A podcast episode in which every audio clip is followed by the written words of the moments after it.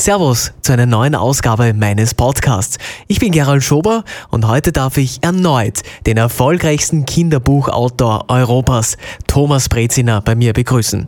Heute zum einen zu seinem neuen Ratgeberbuch und zum anderen wird sich Thomas Breziner bei mir exklusiv über den Brexit äußern. Denn er weiß, wovon er spricht. Er hat eine Wohnung in London und jetzt ist er mir aus Wien zugeschaltet. Thomas Breziner, grüß Gott, schönen Nachmittag. Ja, hallo, schönen Nachmittag. Herr Breziner, Sie als Wahl-Londoner, Sie möchte ich natürlich nicht nur zu Ihrem neuen Buch befragen, sondern natürlich auch zum Thema Brexit, das uns derzeit äh, beschäftigt. Der Tovabo, der derzeit im Parlament in London vonstatten geht, den bekommen wir mit. Gerade gestern Abend äh, ist ein No-Deal-Brexit gerade noch abgewendet worden. Heute geht es weiter mit der Abstimmung soll aufgeschoben werden oder soll nicht aufgeschoben werden. Herr Breziner, Sie sind Wahl-Londoner, Sie pendeln zwischen Wien und London umher. Wie betrifft Sie dieser Brexit bis dato? Naja, bis dato betrifft er mich in der Form, dass ich sage, das Land hat sich verändert. Denn äh, seit die Brexit-Debatte losgebrochen ist, also auch seit des Referendums, gibt es einfach eine deutliche äh, Spaltung, die quer durch das Land und quer durch die Bevölkerung geht. Und ich habe das am eigenen Leib erlebt. Äh, jemand, mit dem ich eigentlich gut befreundet war, hat sich herausgestellt als ein vehementer Brexiteer und jetzt die Meinung eines anderen lasse ich ja gerne gelten. Selbstverständlich. Nur wenn dann jemand kommt mit den schlimmsten Vorurteilen, mit schlimmsten Phrasen, die da in, in diesem Wahlkampf damals äh, rund um das Referendum genannt worden sind, wo man einfach sagt, du bitte, das stimmt nicht. Äh, wenn das alles übersehen wird, dann gibt's irgendwo mal den Moment, wo einem die Luft wegbleibt und dann hört man auch auf, darüber zu sprechen. Und ich habe dann auch gesagt, du, ich glaube irgendwie, wir kommen aus verschiedenen Welten. Man hört immer, der Brexit spaltet das Land, aber es scheint tatsächlich so zu sein. Es ist genauso. Es ist genauso und ich glaube, es weiß auch keiner mehr, ob äh, ein neues Referendum wirklich wieder für einen Brexit ausgehen würde.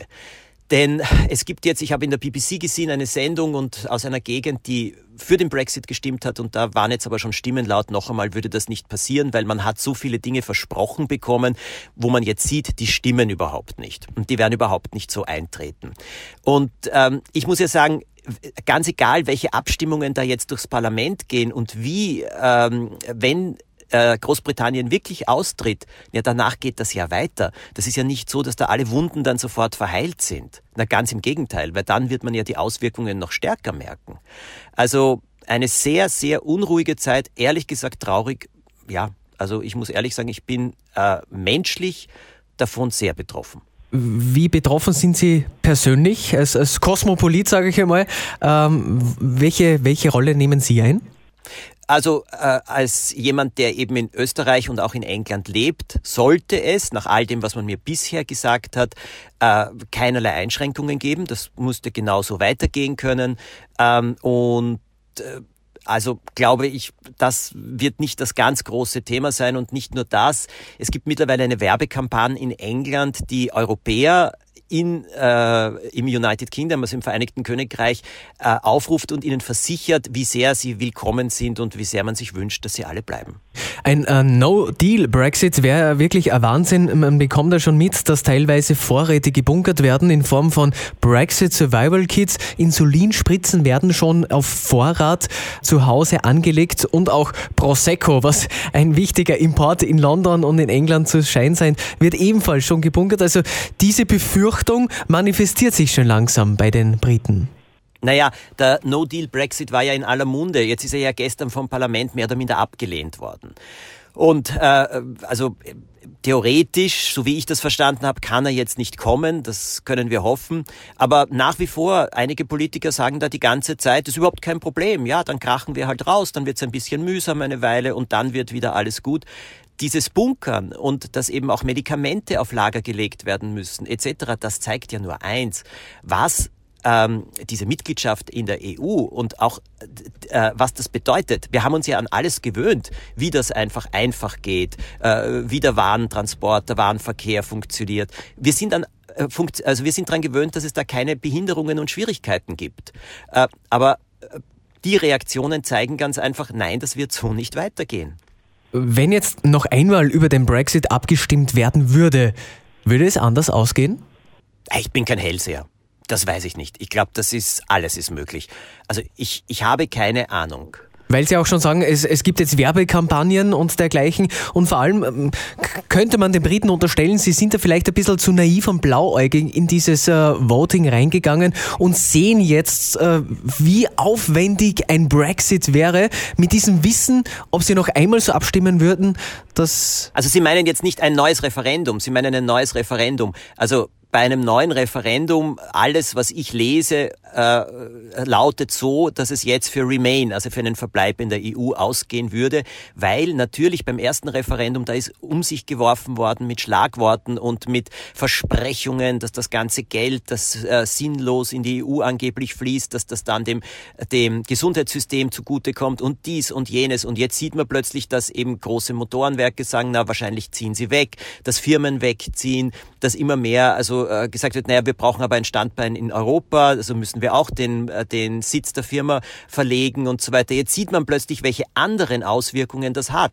Die Einschränkungen, die kommen können und so weiter. Über die hat ja kein Mensch je davor gesprochen. Wenig Freude gibt es derzeit im Alltag der Briten, möchte ich sagen. Da kommt ihr Zweites Ratgeberbuch, derzeit ganz recht, die Freude Notfallapotheke.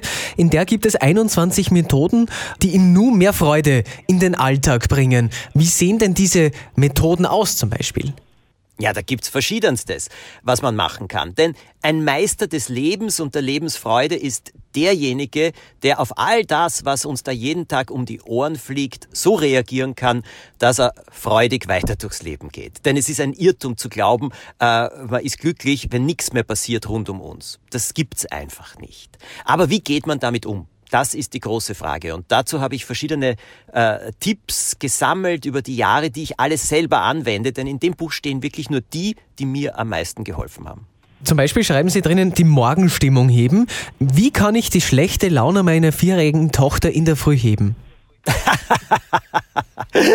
also ich schreibe ja vor allem, was man alle, alles selbst machen kann als erwachsener Mensch. Ich glaube, äh, Morgenmuffeligkeit bei Kindern ist genauso wie bei Eltern gegeben. Erstens einmal glaube ich, ein bisschen Ruhe muss man sich zugestehen. Das heißt, äh, ich weiß, dass mein Vater und ich zum Beispiel in der Früh beide immer sehr schweigsam waren. Er hat mich immer in die Schule mitgenommen, weil das lag auf seinem Weg äh, ins Krankenhaus. Er war Arzt. Und wir hatten das Abkommen, dass wir einfach nicht miteinander reden in dieser Zeit, weil wir beide vor uns hingeträumt und vor uns hingeschaut haben. Ja, was ist denn das Problem? Wir haben ja sonst gerne miteinander geredet. Allein das Akzeptieren manchmal, dass es so ist, allein das hilft schon. Äh, gestern war Benin-Papst Thomas Schäfer-Ellmeier bei mir zu Gast. Ähm, er hat auch ein neues Buch veröffentlicht. Kann man so äh, sagen, dass Ihr Ratgeber ein Benin-Buch für die Seele ist? Ja, es ist ein Stärkungsbuch für die Seele, würde ich sagen. Und es ist ein, ähm, eine äh, kleine Anleitung für verschiedene Tipps und Tricks, damit man ganz einfach sich nicht lange ärgert. Denn sich zu ärgern, das passiert. Das kommt ganz einfach vor. Aber das muss ja nicht so lang gehen. Dass man sich immer wieder darauf besinnt, was ist denn schön im Leben? Was macht Freude? Was sind die Dinge, äh, die mich umgeben? Und da gibt's oft mehr, als wir denken. Also ich habe zum Beispiel so einen Trick oder so einen Tipp, wenn man äh, zu jammern beginnen möchte. Jammern ist ein Betäubungsmittel. Davon ändert sich ja nichts und man wird ehrlich gesagt davon nur müde. Ein paar Minuten jammern ist normal und ist menschlich. Aber dann geht es darum, die Frage, was kann ich jetzt tun?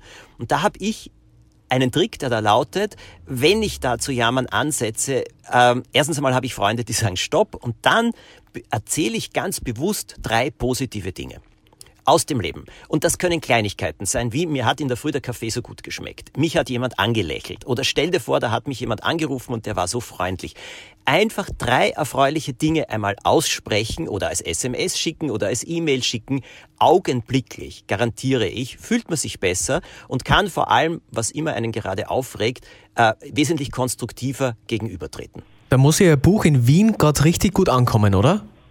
Naja, in Wien ist es so, wenn da jemand gerne herumjammert, dann soll er es machen, wenn er glaubt, dass er damit weiterkommt. Ich mache die Erfahrung, dass es viele Leute gibt, die sagen, ehrlich gesagt, mir ist lieber, es passiert etwas äh, und ich kann etwas im Leben ändern. Wir sind der Pilot unseres Lebens. Es muss uns klar sein, wir steuern unser Flugzeug. Warum dieser Ratgeberboom gerade derzeit? Wir leben in einer Zeit, die verunsichernd ist. Es passieren so viele Dinge, die wirklich nicht angenehm und schön sind. Und es ist eine Zeit, in der man Halt sucht, in der man auch neue Ideen sucht, wie man durchs Leben gehen kann. Denn noch einmal, das, was sich da alles rund um uns abspielt, was da tobt, das ist die eine Sache. Aber wir wollen doch alle ein erfülltes, freudiges Leben leben. Also, wie können wir dem begegnen? Und jeder, der glaubt, ähm, dass es abhängig ist von, äh, von äußeren Bedingungen, der irrt ganz gewaltig. Freude kommt von innen. Die Freude Notfallapotheke, das neue Buch von Thomas Breziner. Ich danke recht herzlich, dass Sie sich Zeit genommen haben für Sie und ich hoffe, wir telefonieren bald wieder über Ihr neuestes Werk, wenn es der Brexit zulässt. Ja, ganz sicher. Ich wünsche Ihnen alles, alles Gute. Viele Grüße. Das neue Buch von Thomas Breziner habe ich euch unten in der Beschreibung verlinkt. Ich würde mich freuen, wenn ihr meinen neuen Podcast abonniert und das nächste Mal wieder mit dabei seid. Bis dahin, Servus.